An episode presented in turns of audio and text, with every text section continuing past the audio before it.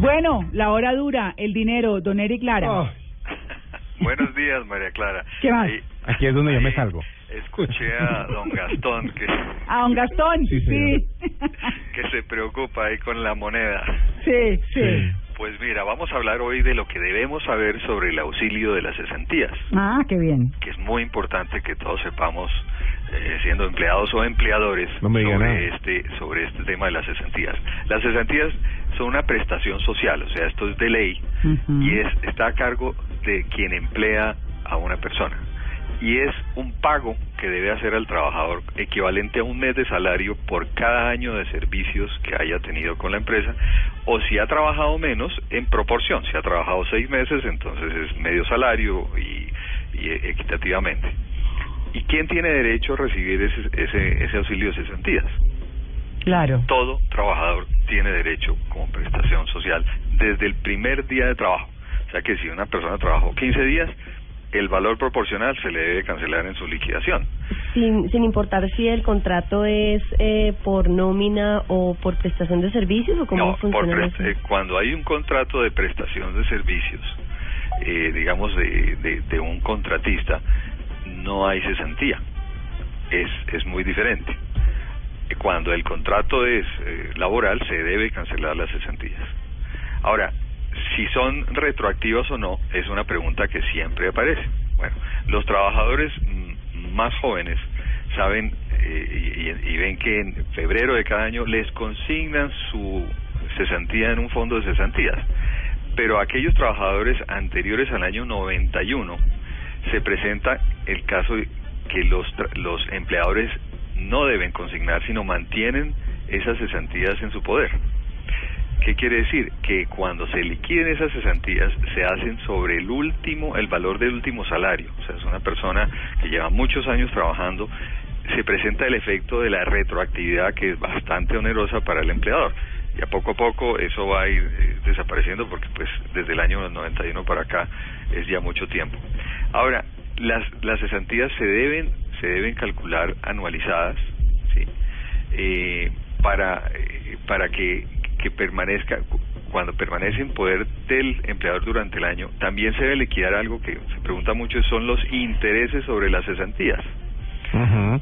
Usted, algunos de ustedes recuerdan, reciben es- esos intereses sí los recibe el trabajador. Esa es esa plata fantasma que aparece Que eh, en enero, aparece y uno no febrero, sabe, y uno no sabe dónde ¿de llegó dónde 14 salió? de febrero. y que no corresponde a nada de, de lo que uno espera, o sea, no Pues es ni una quincena, es no el es... 12%, es equivalente al 12% del valor de las cesantías que le van a consignar. Es un reconocimiento de un interés que la ley da al trabajador porque el empleador ha mantenido ese dinero durante un año hasta consignarlo en el fondo de cesantías. Ahora bien, es muy importante que eh, sepamos qué pasa con las cesantías y cómo debemos utilizarlas. Es muy importante. Desafortunadamente, eh, apenas se consignan los febreros, hay un alto porcentaje de las personas que retiran sus cesantías. Y la verdad es que este es un auxilio que se debe utilizar en el momento en que uno pierda su trabajo. Por eso se llaman así. llama cesantía, Claro. porque es cuando quede cesante. Bueno, ahí, la ley le permite a las personas poder utilizar ese valor que está ya depositado con otros destinos, o sea, poderlo retirar solamente con unas condiciones. En general es vivienda, si vas a utilizarlo para comprar vivienda o un lote, ya sea el trabajador o su cónyuge, su esposo o esposa, puede utilizarlo para pagar hipotecas, o sea, deudas que ya tiene de vivienda, o para gastos de educación del trabajador. Pero también remodelación de la casa, ¿o no? Claro, entonces ahí es donde vienen los problemas. Ah. Que muchas personas hacen un contratico allí Mm. con un eh, Hechizo. eh, exacto una persona que dice que le va a hacer una remodelación se presenta le entregan sus cesantías y destina eso para gastos varios Libre inversión. Exactamente, libre inversión que se vuelve eh, plata que se fue. Aquí es muy importante mencionar, María Clara, que el, Estado, previendo un poco y pensando en, en que la gente eh, ahorre más y deje las cesantías, eh, eh, se, se, mm, se estableció una ley eh, reciente, o sea, es una ley que incentiva el que dejemos las cesantías en los fondos de cesantías. Digamos que hay una competencia para yo retirar el dinero, sí, si yo lo invierto en vivienda y la vivienda está creciendo en valor, pues puede ser mayor rentabilidad mm, invertirlo en vivienda, aparentemente. El Estado, eh, mediante la ley eh, 1636, que fue reglamentada, te da un incentivo por dejar el dinero allí. De tal manera que cuando quede cetan- eh, cesante te da un premio por ahorrar, que puede ser hasta el 25% de lo que tengas ahorrado. O sea que Mm. es, ese, Wow. eso es algo reciente desde el año pasado. Está viéndose la evolución que ha tenido esto, a ver si, la, si eso incentiva que las personas no retiren sus cesantías para usos no apropiados y cuando queden cesantes pues no tienen cómo mantenerse durante dos o tres meses para conseguir un empleo. Eric, perdón, cuando uno retira las cesantías, ¿la hacen retención en la fuente? ¿Le quitan impuestos o algún tipo de retención? mira, el- la- las cesantías son todas tuyas. Son todas tuyas, es un beneficio, es un beneficio de ley. Ahora, ¿qué pasa? ¿Qué pasa con los empleados de salario integral? Que es otro tema que sucede. La cesantía está incluida dentro del salario, o sea que un empleado de, de, de salario integral debe prever que debe ir dejando un dinero guardado como cesantía, porque igual necesita ese fondo en el caso de quedar cesante.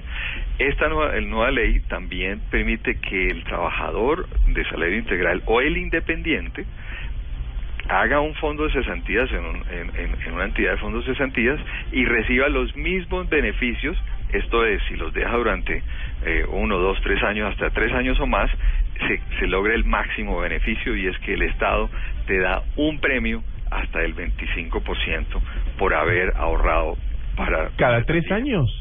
Sí, realmente la, el, el que el decreto lo que permite tiene unas escalas. Dice, bueno, si tú lo dejas un año a dos años, si lo dejas de dos años a tres o si lo dejas más de tres años. Yo ya voy en más de tres años. Y bien, si- bien. si Hay para gastar ese años ahí, 25%. Mira, de- claro, dependiendo del, del nivel del salario, Ajá. te puede llegar hasta un 23,5% de premio en el momento en que tú quedes sin trabajo, te da un, una bonificación por haber sido juicioso y ahorrar. Eric, las personas que pagan a través del, del formato pila, los independientes, ahí Sí. al pagar la parte o la cuota que corresponde a la pensión, ¿también pasa algo a las cesantías o eso es 100% solo pensión? Mira, el, las- el independiente lo que hace es afiliarse a un fondo de cesantías, ¿sí? como independiente, y decidir ahorrar en ese fondo y hace los aportes al fondo de cesantías.